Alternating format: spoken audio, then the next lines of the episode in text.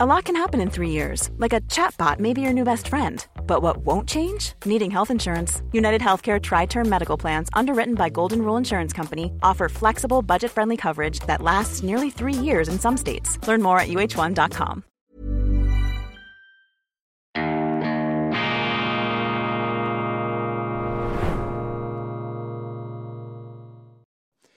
Grüezi miteinander, ganz herzlich willkommen und einen wunderschönen guten Morgen. Meine sehr verehrten Damen und Herren, liebe Freunde aus nah und fern, ich darf Sie begrüßen zur schweizerischen Ausgabe von Weltwoche Daily, die andere Sicht, unabhängig, kritisch, gut gelaunt am Donnerstag, dem 22. Februar 2024. Die Schweiz ist nicht mehr neutral, sie ist Kriegspartei, auch Kriegspartei gegen Russland. Sie macht mit bei den Sanktionen und sie denkt sogar darüber nach, Waffen zu liefern in die Ukraine. Der Bundesrat hat sich also hineinziehen lassen in diesen allgemeinen Hang zur Moralisierung, zur Verabsolutierung der eigenen Maßstäbe, so begrenzt sie auch immer sein mögen. Und das ist eine gefährliche Tendenz und es ist eben eine unschweizerische Tendenz. Ich halte dagegen mit dem Literaturnobelpreisträger Karl Spitteler und seiner berühmten Neutralitätsrede aus dem Ersten Weltkrieg. Wir Schweizer müssen höllisch aufpassen in der Beurteilung außenpolitischer Vorgänge, denn als Kleinstaatler haben wir doch gar keine Begriffe, haben wir gar keine Vorstellung davon, was es bedeutet, ein Land wie die Vereinigten Staaten von Amerika, Russland oder China zu führen. Das sind ganz andere Dimensionen und der Schweizer ist eben aufs Kleinräumige, aufs Feingekammerte kodiert gewissermaßen. Das ist auch unsere große Stärke, aber wir müssen auch unsere Limiten erkennen. Und darum steckt natürlich hinter diesem Kriegsgetrommel, das wir in unserer Politik, in unseren Medien sehen, in dieser äh, größenwahnsinnigen Anmaßung, überall Bescheid zu wissen und es sogar noch besser zu wissen. Da steckt eben schon die Absage an diese Neutralitätstradition mentalitätsmäßig drin. Und ich plädiere hier für Bescheidenheit, für eine, ja, nüchterne, letztlich wohlwollende, respektvolle Distanz zu dem, was da draußen passiert. Wir Schweizer müssen ja auch dankbar sein, dass wir da nicht noch mehr hineingezogen werden, dass wir das Privileg haben, neutral zu sein, gewissermaßen als äh, Außenstehender, als Zaungäste des Weltgemetzels hier verschont zu bleiben. Das muss man pflegen und dessen muss man sich bewusst sein. Und leider ähm, beobachte ich, ähm, dass diese Haltung, diese Zurückhaltung eben immer mehr weicht, äh, diesem Moralismus, dieser ja präpotenten Art, überall sich einmischen zu wollen. Und wenn die Schweiz nicht mehr neutral ist, heißt das natürlich auch, dass sie zur Kampfzone der Propaganda, der Kriegspropaganda geworden ist. Also muss man alles bezweifeln, was man lesen und hören kann. Und die Journalisten Journalisten hätten hier ihren Auftrag besonders ernst zu nehmen, alles zu hinterfragen. Sie machen allerdings nach meiner Beobachtung genau das Gegenteil. Sie lassen sich hineinziehen in dieses Magnetfeld der Konfrontation, der Propaganda und sind zu eigentlichen Verlautbarungsorganen der Obrigkeit geworden. Deshalb versuchen wir hier sozusagen als eine Art intellektuelle Kläranlage zu wirken, aber ich fürchte, auch ich bin noch viel zu leichtgläubig und zu naiv. Deshalb fordere ich Sie auf, mich immer wieder auf solche Seichtigkeit Leichtigkeiten und Leichtgläubigkeiten aufmerksam zu machen. So haben wir die Gelegenheit, unser Kritikvermögen gegenseitig zu schärfen. Heute erscheint die neue Weltwoche, die gedruckte Ausgabe mit der Titelgeschichte über Julian Assange, Freiheit für Julian Assange mit zahlreichen Autoren, Milos Matuszek, John Mearsheimer, der Professor an der Chicago University und unermüdlich im Dauereinsatz mein Kollege Roman Zeller in London. Der Fall Assange wird in unseren Medien eher klein gefahren. Auch das ist ein Grund, warum wir ihn jetzt auf die Titelseite gehoben haben. Denn dieser Fall fordert natürlich unsere moralischen Maßstäbe ähm, hinaus. Ich finde es absolut nachvollziehbar, dass man sich ähm, ernsthafte Sorgen macht, empört ist, ja entsetzt ist über die ähm, Entwicklungen da in diesem sibirischen Straflager, wo der russische Aktivist Alexei Nawalny gestorben ist, wobei ich in der heiligen Verehrung jetzt äh, nicht mitmachen äh, kann dann auch hier, da wird eine Moralisierung betrieben, die auch wieder politische Konsequenzen hat, mit denen man sich dann kritisch auseinandersetzen muss. Aber es ist doch auffällig, dass der Fall Assange da in den Medien so ähm, am Rande behandelt wird. Ich habe in der Welt, in Deutschland gesehen, eine Schlagzeile im Fall Assange gehe es um die Glaubwürdigkeit des Westens. Man kann ja auch das hinterfragen. Aber ähm, dass man das Thema so klein fährt, wie das bei uns in der Schweiz der Fall ist, das äh, lässt doch auch wieder tief blicken und zeigt doch vielleicht auch eine gewisse Unausgeglichenheit eben des moralischen Urteils, das man sonst ja immer in den Vordergrund stellt. Gestern sind die Hearings in London zu Ende gegangen ohne Resultat. Es ist also noch nicht klar, ob Massange ausgeliefert wird in die Vereinigten Staaten, wo ihm eine Anklage äh, droht mit der Forderung, ihn 175 Jahre lang ins Gefängnis zu sperren. Was ist sein Vergehen? Was ist sein Kapitalverbrechen nach Auffassung von John Mearsheimer?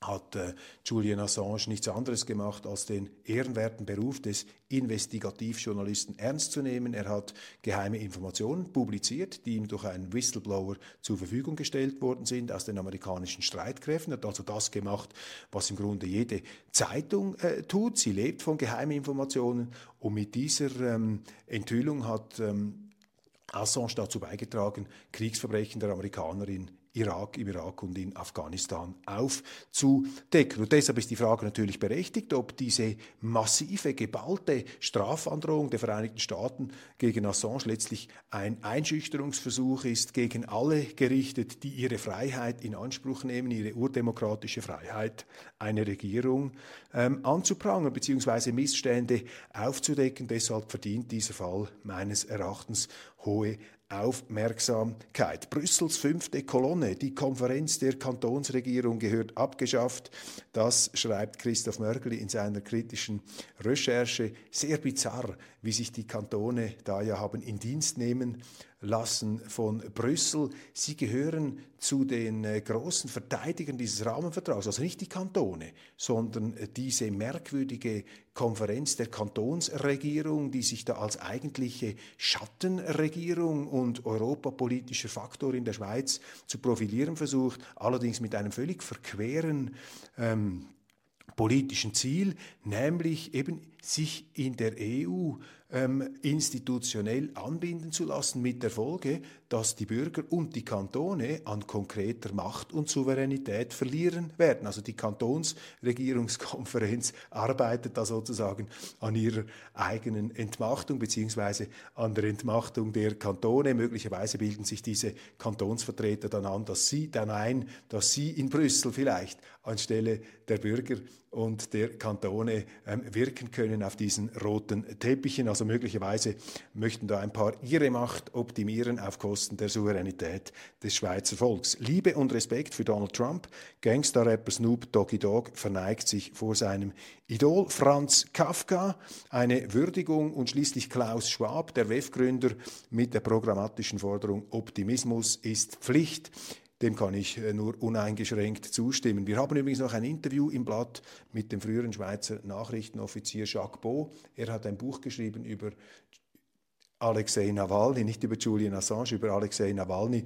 Und in diesem äh, Buch nimmt er eine etwas andere Haltung zum Gegenstand ein, als die, die Sie jetzt in den Medien immer lesen können. Also auf jeden Fall ist das sehr interessant, was hier Jacques Beau aus erster Hand zu berichten hat.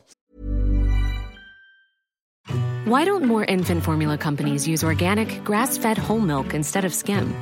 Why don't more infant formula companies use the latest breast milk science? Why don't more infant formula companies run their own clinical trials? Why don't more infant formula companies use more of the proteins found in breast milk? Why don't more infant formula companies have their own factories instead of outsourcing their manufacturing? We wondered the same thing. So we made ByHeart, a better formula for formula. Learn more at byheart.com. Hey, it's Danny Pellegrino from Everything Iconic. Ready to upgrade your style game without blowing your budget? Check out Quince. They've got all the good stuff shirts and polos, activewear, and fine leather goods, all at 50 to 80% less than other high end brands. And the best part? They're all about safe, ethical, and responsible manufacturing. Get that luxury vibe without the luxury price tag. Hit up quince.com slash upgrade for free shipping and 365 day returns on your next order. That's quince.com slash upgrade. Die Schlagzeilen von heute Morgen. Interessant. Der Tagesanzeiger, da mehren sich nun doch die kritischen Befunde zum Kriegsverlauf in der Ukraine mehr Tote und Gefangene als Kiew zugeben will, auf Djevka. Diese Niederlage, die New York Times hat es auch festgehalten, ähm, chaotisch, katastrophal für die Regierung Zelensky. Das soll auch politische Auswirkungen haben. Da müssen wir aufpassen. Man kann auch hier nichts glauben. Alles ziemlich eingefärbt. Zurückhaltung und Skepsis sind dringend geboten. Dann eine Bilanz nach zwei Jahren Krieg, das ist interessant. Der Tagesanzeiger schreibt hier zwei Jahre Krieg.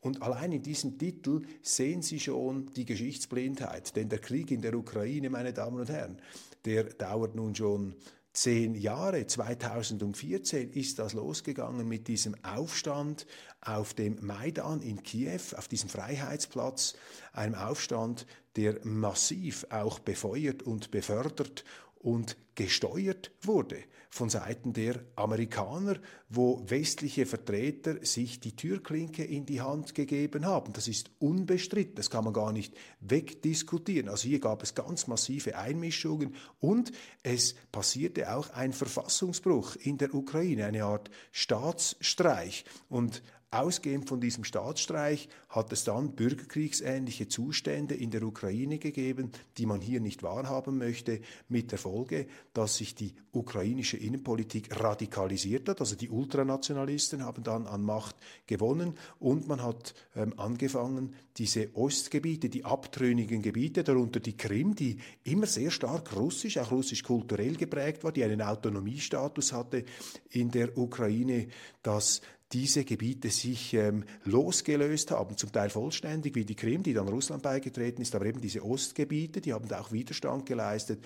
Die Regierung in Kiew hat dann begonnen, diese Gebiete zu beschießen mit vielen zivilen Toten. Es kam zu den äh, Interventionen auch der Russen, zu einem Friedensschluss von Minsk, der dann allerdings auch von westlicher Seite sabotiert worden ist. Das ist die Vorgeschichte. Und die Russen sind vor zwei Jahren nicht in, aber eigentlich einen Krieg begonnen, sondern sie sind einmarschiert gewissermaßen in einen Bürgerkrieg mit der Absicht, diesen Bürgerkrieg zu beenden. Das ist die Aussage von Putin, der auch in Abrede stellt, hier einen imperialistischen Eroberungskrieg zu führen. Nun kann man das ja alles bezweifeln und sagen, der russische Machthaber lügt wie äh, gedruckt. Es gibt Leute, die das äh, vertreten aber man kann nicht behaupten, als sei es eine ausgemachte Tatsache, dass hier nun ein, ja, möchte gern Alexander der Große ganz Europa überrollen möchte, sozusagen einen Weltkrieg vom Zaun entfesseln, zu, äh, zu entfesseln beabsichtigt. Ich meine, das ist eine ganz gravierende Unterstellung, die man hier vornimmt und die man für unbezweifelbar wahr hält. Ist Putin so verrückt, einen Weltkrieg zu, äh, zu ähm, äh, starten, indem er NATO-Staaten angreift und dann vielleicht eine nukleare Vergeltung von Seiten der Amerikaner provoziert? Oder ist der Ukraine-Krieg in anderen Begriffen einzuordnen? Hier sehen wir eben das Problem in solchen Schlagzeilen, dass man bei uns eben überhaupt nicht sich damit auseinandergesetzt hat, worum es in diesem Krieg, übrigens zwischen zwei ehemaligen Sowjetrepubliken, Russland und der Ukraine geht. Und man kann ja die Meinung vertreten, hier eine Eskalation betreiben zu wollen, daraus eine Konfrontation zwischen Ost und West zu machen, aber man könnte ja genauso gut, und das ist eher meine Position, man könnte die Position vertreten, diesen Krieg möglichst einzuhegen und eben als lokale, regionale Angelegenheit zu behandeln. Aber eben der Moralismus, die Verabsolutierung der eigenen Standpunkte hindert eben auch im Westen viele daran, da nüchtern alle Optionen abzuwägen und ihre Interessen im Blick zu halten. Die Unterstützung für die Ukraine steht auf der Kippe. Das äh, noch die Fortsetzung dieser äh, Schlagzeile im Tagesanzeiger. Man ist also hier zumindest bereit, auf Seiten dieser Zeitung anzuerkennen, dass da etwas nicht so ähm, gut läuft oder nicht so läuft, wie man sich das vorgestellt hat, vor allem nicht im Gefolge dieses chaotischen Zusammenbruchs jetzt äh, der ukrainischen Truppen da in Avdiivka. Interessant, dass ja eine neue Zürcher Zeitung ähm, in völlig anders gearteter Manier hier nach wie vor festhält an den äh, ich muss es bezeichnen als Fiktionen, dass die Ukrainer diesen Krieg militärisch für sich noch entscheiden können. Nun, im Krieg kann vieles passieren. Es können auch Wunder ähm, geschehen. Aber diese Haltung, laufend doch noch zu eskalieren, wie in Deutschland auch äh, permanent äh, neue Waffenlieferungen zu fordern, das hat natürlich etwas extrem Fahrlässiges und Gefährliches, weil man damit natürlich auch eine Eskalationsspirale vorantreibt. Umfrage zur AHV-Abstimmung. Der Vorsprung schmilzt, aber noch immer will eine Mehrheit die 13. Rente. Die Zustimmung für eine 13. AHV-Rente fällt im Vergleich zur ersten Umfrage etwas schwächer aus. Das spricht für ein knappes Resultat am 3. März. SVP Dettling im Faktencheck. Ist der Klimawandel für Bauern wirklich nicht schlecht? Fragezeichen. Das ist ja unglaublich, wie jetzt die Medien wie ein aufgeschreckter Hornissenschwarm auf diesen designierten SVP-Präsidenten losgehen, weil er gesagt hat in einem Interview, ähm, er freue sich über den Klimawandel, das sei besser als ein halbes Jahr Schnee auf den Feldern, das sei gut für die Bauern. Und jetzt wird das bezweifelt. Sogar Reto Knutti, der ähm, ETH, äh, der professorale ETH-Klimaaktivist hat sich gemeldet von der Skipiste, äh, übrigens aus den Sportferien in den Schweizer Nachrichten und hat dort äh, unter anderem die Behauptung aufgestellt, der heutige Klimawandel sei nahezu ausschließlich vom Menschen verursacht. Und ich meine, ich bin kein Klimaforscher, ich bin kein Atmosphärenphysiker, aber wenn man diese Aussage ernst nimmt, dann würde das ja bedeuten, dass der heutig, die heutige Situation eigentlich ein statisches Klima hätte. Das Klima würde sich gar nicht verändern, außer eben nur weil der Mensch dieses Klima beeinflusst.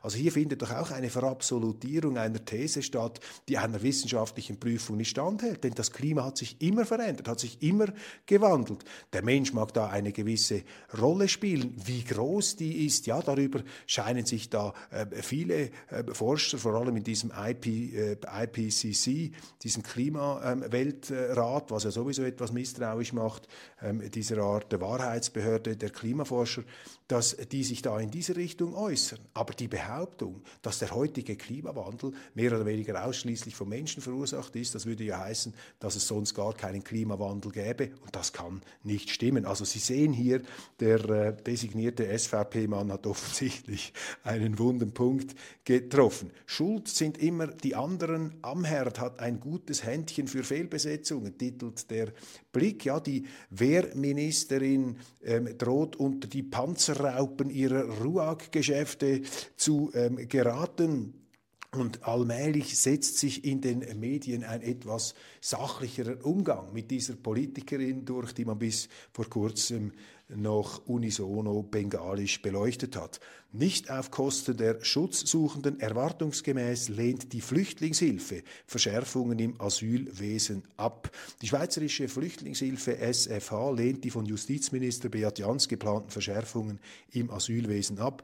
Die Maßnahmen würden den Grundsätzen des Asylrechts und der Genfer Flüchtlingskonvention widersprechen, teilte der Dachverband am Mittwoch mit. Klar, wir haben in der Schweiz natürlich auch eine mächtige Flüchtlingslobby. Die leben von der Migration. Da bekommen sie Geld vom Staat, sie haben Aufgaben zu lösen. Es gibt auch viele Anwälte, die sich da eine goldene Nase verdienen. Also die Asylindustrie ist ein Branchenzweig geworden, ist eine mächtige ähm, Institution, Einrichtung der Wertschöpfung geworden in der Schweiz. Und deshalb wehren die sich natürlich, wenn ein Politiker kommt, wie Beat Jans, schauen wir mal, ob es einen ähm, doch guten und wie ich finde für einen SP-Politiker äh, bemerkenswerten Aussagen, ob er denen dann auch Taten folgen lässt und die Kraft hat, auch gegen diese Lobbyorganisationen sich durchzusetzen und vor allem, ob er auch die Kraft hat, jene Anfeindungen durchzuhalten, die zwangsläufig auf ihn zukommen werden, denn, denn man wird ihn natürlich aufs Himmeltraurigste äh, dann anschwärzen und versuchen, da moralisch zu diskreditieren. Das braucht dann eine entsprechend dicke Haut. Mal sehen, ob er das so durchbringt.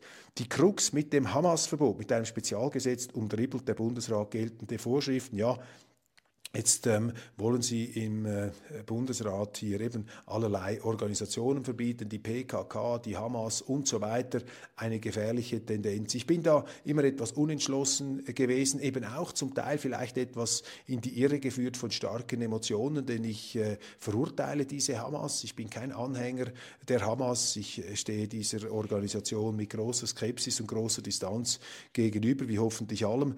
Und ähm, trotzdem würde ich sagen, dass die Schweiz eben eben aufpassen muss, solche Qualifikationen vorzunehmen. Ich meine, was äh, aus Sicht der Hamas-Befürworter ist die Hamas vermutlich keine Terrororganisation, sondern eine Organisation von Freiheitskämpfern, genauso die PKK aus der Türkei und andere Gruppierungen. Die Schweiz sollte erst dann etwas verbieten, wenn eine solche Organisation in der Schweiz aktiv wird und in der Schweiz ihr Wesen oder ihr Unwesen ähm, treibt. Ähm, Julian Assange da eben noch eine ähm, nüchterne Meldung, die ich doch noch irgendwo in einer Tageszeitung in der Schweiz gefunden habe. Meine Damen und Herren, das war's von Weltwoche Daily Schweiz für heute. Ich danke Ihnen ganz herzlich. Ich verweise auf die internationale Ausgabe gleich im Anschluss. Ähm, da gibt es auch wieder ähm, faszinierende Verwirrtheiten einzuordnen und sich da etwas diesen Wogen der aufgepeitschten Emotionen entgegenzustellen, sozusagen als Fels in der Brandung, als ähm, Beruhigungstablette gegen die allgemeine Aufgekratztheit. Machen Sie es gut, bis gleich.